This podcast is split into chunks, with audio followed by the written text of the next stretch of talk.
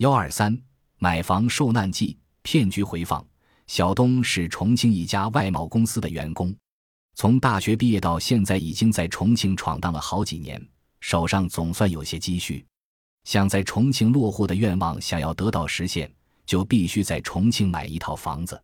但是现在的新房太贵，于是他就打算买一套二手房，好让自己有个可以遮风避雨的地方安顿下来。买房是一件大事，特别是二手房买卖，其交易的风险性更高。小东提高了警惕性，很认真谨慎地对待每一个细节。光看房子就花了一个多月的时间，最后他终于通过一家中介公司看中了市区一家离公司不远的一套两室一厅的单元房。和中介一起去看房子的时候，中介介绍这个房子的面积有七十平方米。小东当时对这个也没太在意，相信中介不会在这种硬性条件方面欺骗自己。按着业主开出的价格，小东算了算，觉得总的买房价款自己还能承受，于是和中介商定要买这个房子。但是中介说，这个房子业主房产证的买卖日期还差两个多月才够五年，如果不够五年提前交易，按照现行的法规规定，就要多交一万多的税，还不如先签合同交定金，等过了这两个多月再进行交易，这样就可以少出一万多块钱。小东想了想，也是，反正两个多月也不算长，等就等吧。决定以后，中介就要求小东马上交八千元定金给他们，否则房东还会把房子放给别人看的。看到这种情形，小东只得去银行取钱，如数交了定金后，约定当天晚上签合同。当天晚上，中介叫来了业主和小东一起在中介的公司里签订合同。但是当小东看到房产证的时候，才发现上面写的面积根本不是七十平方米，而是六十七平方米。小东立刻感到了一种被欺骗的感觉，当即与业主和中介理论。业主辩解说，房子的实际使用面积确实是七十平方米，不信你自己可以去测一下呀。业主仗着自己是本地人，一副盛气凌人的样子，根本不把小东放在眼里。中介则站在旁边，装着事不关己、漠不关心的样子。见此情形，小东感到再争论也是白费力气，自己也不想因为这些事情闹到打官司的地步，而且自己已经交了定金，只得忍气吞声，无奈作罢。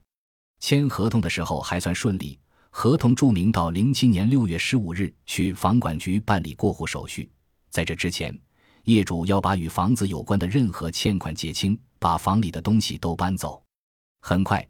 约定的办理过户手续的日子到了。小东打电话到中介那里去询问办理过户的事情，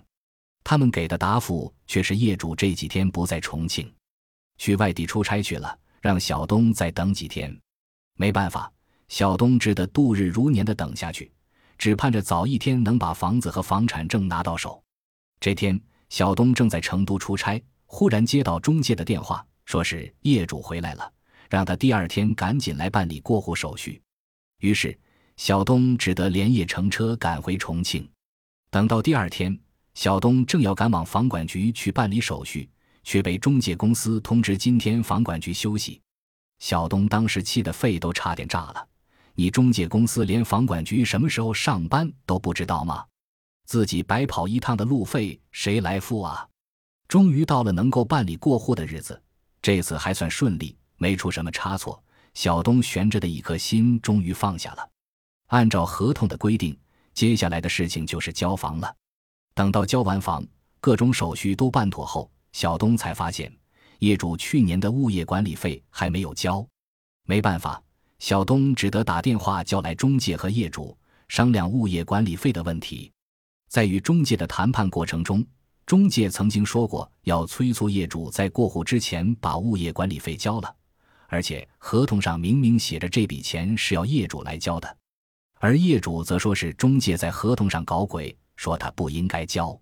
对于业主的耍赖，中介却像个冷血动物似的，毫无反应，只是冷冷地说：“这是你们之间的事情，你们自己商量着办吧。这种事情我没办法解决，实在不行，你们可以打官司啊，大有一副过河拆桥的势头。”小东只好到小区物业管理处进行咨询。管理处就和稀泥，反正他无所谓，谁交这笔钱，对于他来说都一样，反正只要交够这么多钱。在大家的争吵中，谁都不让步。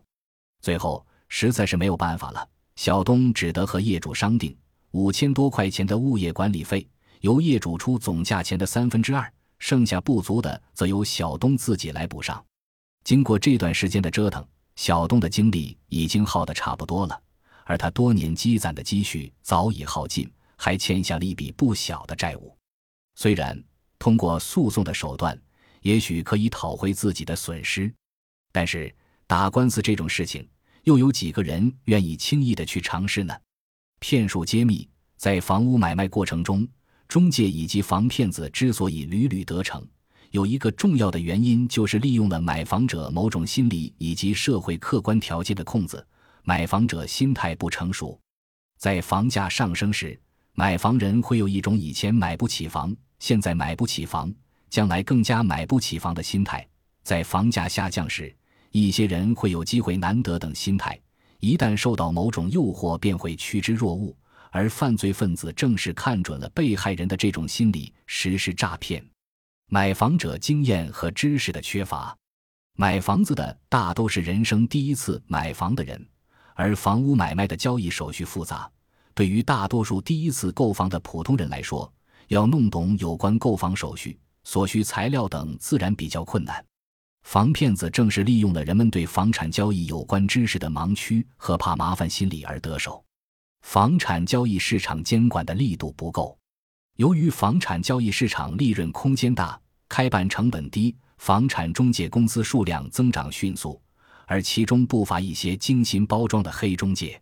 由于监管力度不足，一些中介公司违规暗箱操作，有的甚至以公司的外壳作为幌子，明目张胆地进行诈骗活动，大大增加了委托人的交易风险。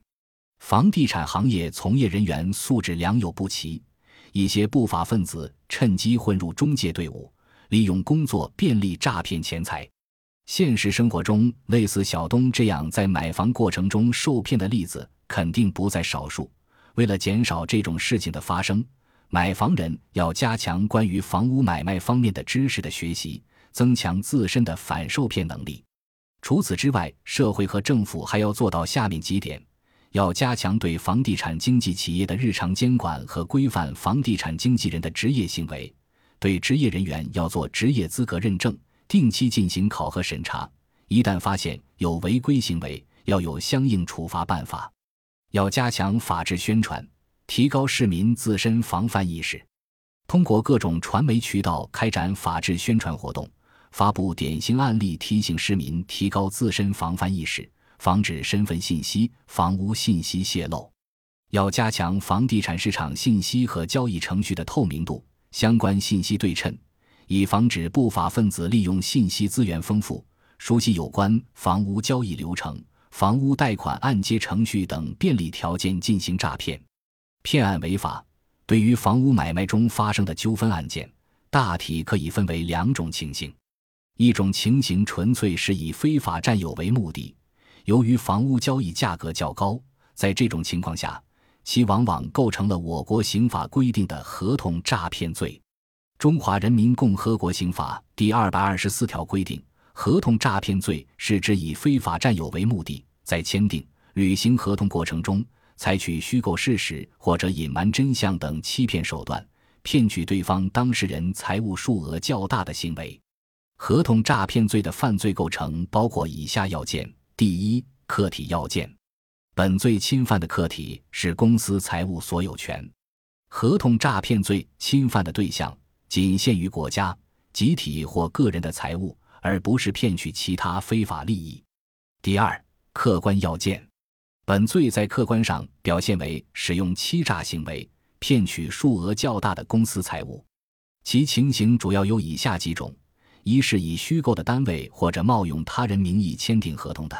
二是以伪造、变造、作废的票据或其他虚假的产权证明做担保的；三是没有实际履行能力，以先履行小额合同或者部分合同的方法，诱骗对方当事人继续签订和履行合同的；四是收受对方当事人给付的货物、货款、预付款或者担保财产后逃匿的。五是以其他方法骗取对方当事人财物的。第三，主体要件，本罪主体是一般主体，凡达到法定刑事责任年龄、具有刑事责任能力的自然人均能构成本罪。第四，主观要件，本罪在主观方面表现为直接故意，并且具有非法占有公司财物的目的。对合同诈骗罪如何处罚？L 犯合同诈骗罪的，处三年以下有期徒刑或者拘役，并处或者单处罚金；二数额巨大或者有其他严重情节的，处三年以上十年以下有期徒刑，并处罚金；三数额特别巨大或者有其他特别严重情节的，处十年以上有期徒刑或者无期徒刑，并处罚金或者没收财产。在房屋买卖过程中，另一种情形则是单纯的违约行为。对于这种情形，我们可以依照合同法的相关规定来进行处理。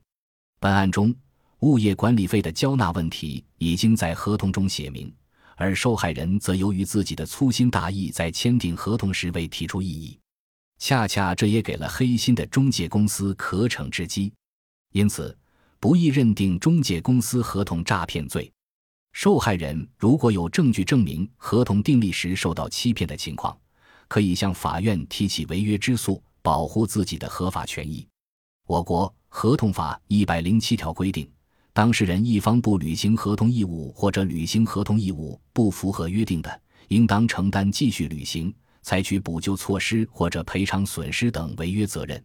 第一百零八条规定。当事人一方明确表示，或者以自己的行为表明不履行合同义务的，对方可以在履行届满期限之前要求其承担违约责任。